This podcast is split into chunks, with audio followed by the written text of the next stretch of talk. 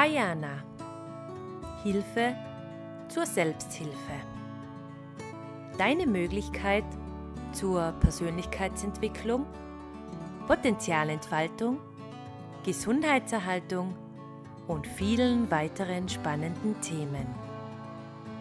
Mit mir, Andrea Keplinger, deinem Coach, deiner Psychologin, deiner Begleiterin, wie auch immer du es nennen magst. Denn das Leben ist nicht nur bestimmt von der Anzahl der Atemzüge, sondern vielmehr von den Momenten, die einem den Atem rauben. In diesem Sinne, alles Gute und viel Spaß! Herzlich willkommen und grüß dich, wenn es wieder heißt Ayana Hilfe zur Selbsthilfe. Auf zu neuen Ufern. Das Leben leben. Was ich schon immer einmal tun wollte. Und starten möchte ich den heutigen Podcast mit fünf Aussagen. Aussage Nummer eins: Ich wünschte, ich hätte den Mut gehabt, mein Leben nach meinen Vorstellungen zu leben und nicht nach den Vorstellungen der anderen. Die Menschen bereuen, wie viele Träume nicht in Erfüllung gegangen sind. Die meisten hätten nicht einmal die Hälfte ihrer Träume verwirklichen können. Aussage Nummer 2. Ich wünschte, ich hätte nicht so hart gearbeitet. Viele haben es zutiefst bereut, so viel Lebenszeit in die Tretmühle der Arbeitswelt gesteckt zu haben. Aussage Nummer 3. Ich wünschte, ich hätte den Mut gehabt, meine Gefühle auszudrücken. Viele Menschen haben ihre Gefühle unterdrückt, um den Frieden mit anderen zu wahren.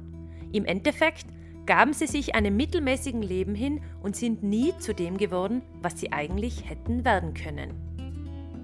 Aussage Nummer 4. Ich wünschte, ich hätte den Kontakt zu meinen Freunden gepflegt. Oftmals haben Menschen nicht den wahren Wert von alten Freunden erkannt. Sie bedauern, kostbare Freundschaften verloren zu haben, alte Freundschaften nicht mehr ausfindig gemacht zu haben und den Freunden nicht die Zeit gewidmet zu haben, die sie verdient hätten. Aussage Nummer 5. Ich wünschte, ich hätte mir erlaubt, glücklicher zu sein. Viele haben bis zum Ende nicht erkannt, dass Glücklichsein eine Entscheidung ist. Sie sind stecken geblieben in alten Mustern und Gewohnheiten, die Angst vor Veränderung brachte sie dazu, anderen und sich selbst vorzumachen, dass sie zufrieden sind. Diese Wünsche werden im Bestsellerbuch der Krankenschwester Bonnie Warren Fünf Dinge, die Sterbende am meisten bereuen vorgestellt. Und damit, lieber Hörer, liebe Hörerin, sind wir schon mitten im Thema. Was heißt auf zu neuen Ufern? Was wollte ich denn tatsächlich schon einmal tun? Was spare ich mir auf die wohlverdiente Pension auf? Wofür fehlt mir entweder die Zeit oder wofür fehlt mir das Geld? Was ist eine Ziel-, Wunsch- oder Traumliste? Diese und weitere Fragen stelle ich mir nicht nur persönlich immer mal wieder, sondern auch regelmäßig den Menschen, die ich persönlich als Psychologin begleiten darf. Und dazu fällt mir doch gleich zu Beginn eine Aussage eines Spitzensportlers ein, den ich jahrelang vom Nachwuchssportler bis zum Weltcup-Athlet unterstützen und coachen durfte. Dieser stellte einmal nach einer meiner unzähligen Reflexionsfragen fest, dass fast alle meiner Fragen, die ich ihm stelle, total leicht und paradoxerweise aber auch total schwer zu beantworten sind. Nun meine Frage an dich. Was wolltest du immer schon einmal tun? Ist es eine? Sind es mehrere Sachen? Hast du dir schon einmal die Zeit und Muße genommen, dir eine sogenannte Bucketlist zu erstellen? Der Begriff stammt vom englischen Kick the Bucket, den Löffel abgeben. Tja, ein nicht gerade besonders schön besetztes Thema, aber es gehört nun mal zum Leben dazu. Das Sterben. Oder auf gut Deutsch gesagt, die Löffelliste. Meine Sichtweise zur Löffelliste ist folgende. Ich sehe diese individuelle Löffelliste als eine Art Suppe voller Abenteuer. Ich löffle sie nach und nach aus und lasse sie mir während meiner gesamten Lebenszeit schmecken. Ich glaube, einige von euch kennen den Film Das Beste kommt zum Schluss mit Jack Nicholson und Morgan Freeman in den Hauptrollen, in dem die beiden Todkranken sich überlegen, was sie zu ihrem Ende noch alles erleben wollen. Sie springen aus einem Flugzeug, feiern eine fette Party in Las Vegas und fliegen mit dem Flugzeug nach Tibet. Sie ziehen im rüstigen Rentenalter los und haken Schritt für Schritt ihre Wünsche ab, die sie im Laufe des Lebens immer schon verwirklichen wollten, diese aber aufgrund der derzeitigen Lebensumstände immer wieder verschieben mussten oder als sogenannte Traumziele kategorisiert haben.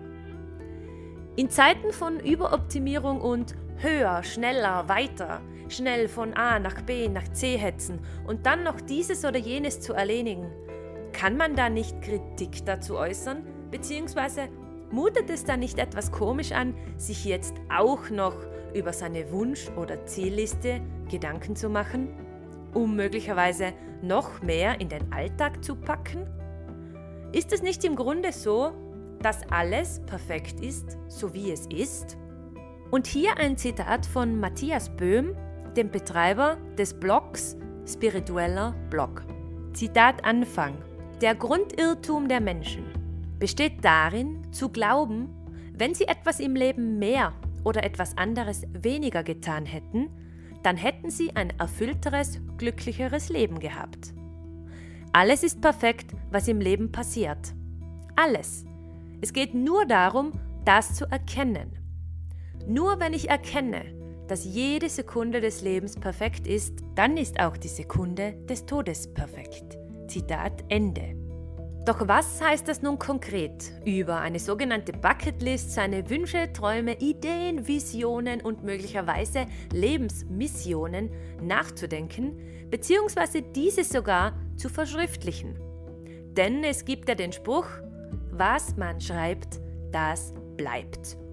Und wer hat noch nie über die Macht des geschriebenen Wortes nachgedacht? Eben dies bestätigt auch eine Harvard-Studie aus 1979.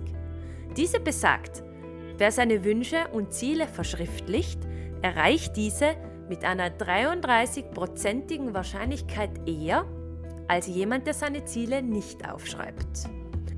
Du kannst die Erstellung deiner persönlichen Löffelliste aus verschiedenen Richtungen starten.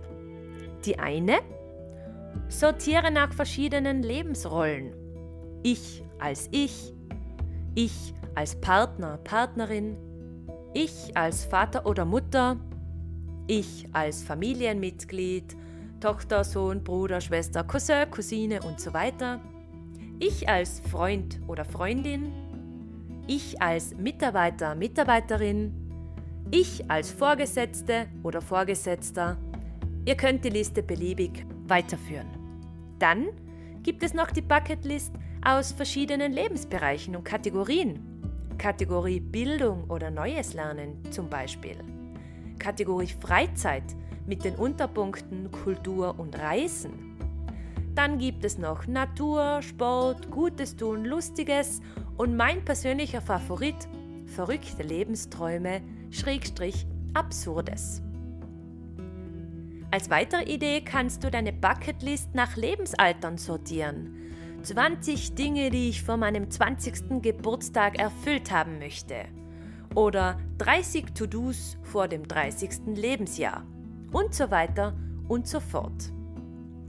Ich habe sogar schon gesehen auf Pinterest und Co, dass es sogenannte Jahreszeitenlisten gibt, wie zum Beispiel einer Sommerbucketlist, auf der unter anderem zu lesen ist Origami lernen, Marmelade selber machen, unterm Sternenhimmel schlafen?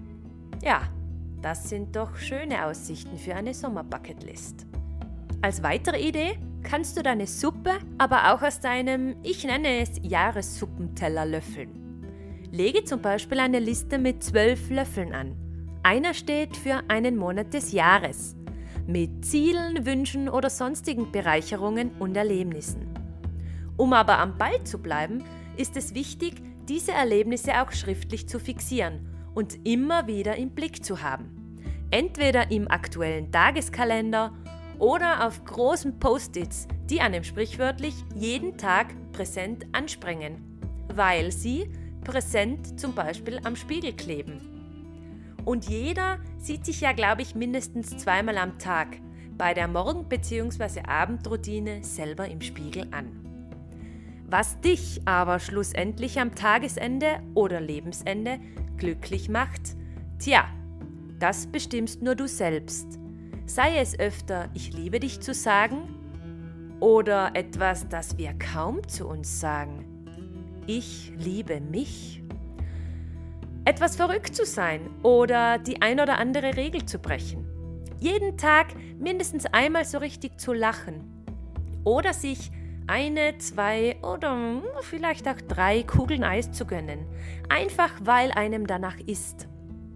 Oft sind es genau diese kleinen Dinge, die auch noch sehr oft überhaupt nichts kosten, die eine Bereicherung, eine kleine Erholungsphase oder Ruheinsel in den Alltag bringen. Und apropos Lachen. Lachen ist ja bekanntlich gesund. Es löst angestaute Emotionen, lockert die Muskulatur, setzt Glückshormone frei. Wusstest du, dass laut wissenschaftlicher Untersuchung Kinder rund 400 Mal am Tag lachen, während Erwachsene... Na, was glaubst du? Wie oft lachen Erwachsene am Tag? Wie oft lachst du am Tag? Ich löse es auf. 15 Mal. 15 Mal am Tag im Vergleich zu 400 Mal. Überleg dir, wann hast du heute das letzte Mal gelacht? Und wusstest du, dass Lachen so gesund ist wie 20 Minuten zu joggen? Darum hier eine kleine Erheiterung am Rande. Was ist rot und steht am Kopierer? Richtig, die Paprikantin. Und warum tanzt ihr beim Streiten? Wir diskutieren. Ja, Vielleicht hat dir ja die Mundwinkel jetzt ein wenig nach oben gezogen. Und wie schaffe ich jetzt wieder die Überleitung zur Bucketlist? Hm. Ja, ich glaube, ich probiere es erst gar nicht. Falls du Schwierigkeiten hast, dir über deine Ziele und Wünsche klar zu sein, wie die Protagonisten im schon genannten Film Das Beste kommt zum Schluss, Frage an dich. Was würde geschehen, wenn du gesagt bekommst, du hättest nur mehr 365 Tage im Jahr zu leben? Antworte jetzt spontan aus dem Bauch heraus, ohne Zensur und wie dir der Schnabel gewachsen ist. Na, fällt dir was ein? Oder brauchst du Hilfestellungen? Ich habe ein paar Fragen für dich, die du dir stellen kannst. Was möchtest du der Welt hinterlassen? Was sollen die Menschen, die dich schätzen und lieben, nach diesem Jahr über dich sagen? Was möchtest du in diesem Jahr erleben, was noch erreichen? Mit wem möchtest du dieses Jahr verbringen? Oder welcher Arbeit und Tätigkeit würdest du am liebsten nachgehen? Welche Wünsche möchtest du noch dir oder auch deinen Liebsten erfüllen? Mit welchem Menschen möchtest du gerne wieder Kontakt aufnehmen oder einen Brief schreiben? Wohin willst du noch reisen? Ja, und ihr seht schon, Fragen über Fragen. Ich habe noch zwei. Mit welcher Einstellung möchtest du dieses Jahr bestreiten? Und vor allem, was möchtest du deinen Liebsten noch sagen? Nach dem Benennen und Aufschreiben deiner Ideen hast du eventuell eine sehr, sehr lange Liste vor dir liegen mit der du in den nächsten Tagen zuerst einmal Folgendes tust. Nichts. Absolut nichts. Tja, okay doch. Im Vorhinein faltest du die Liste zusammen und legst sie einmal beiseite. Erst nach ein paar Tagen Abstand nimmst du deine Bucketlist wieder zur Hand liest sie dir in Ruhe durch und markierst maximal, und das ist sehr wichtig, maximal drei bis fünf Dinge, die du ganz konkret in den nächsten 365 Tagen umsetzen wirst.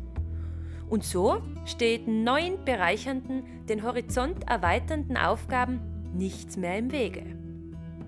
So, und nun Gutes Gelingen beim Leben leben, der Umsetzung und dem Genießen deiner Löffelliste.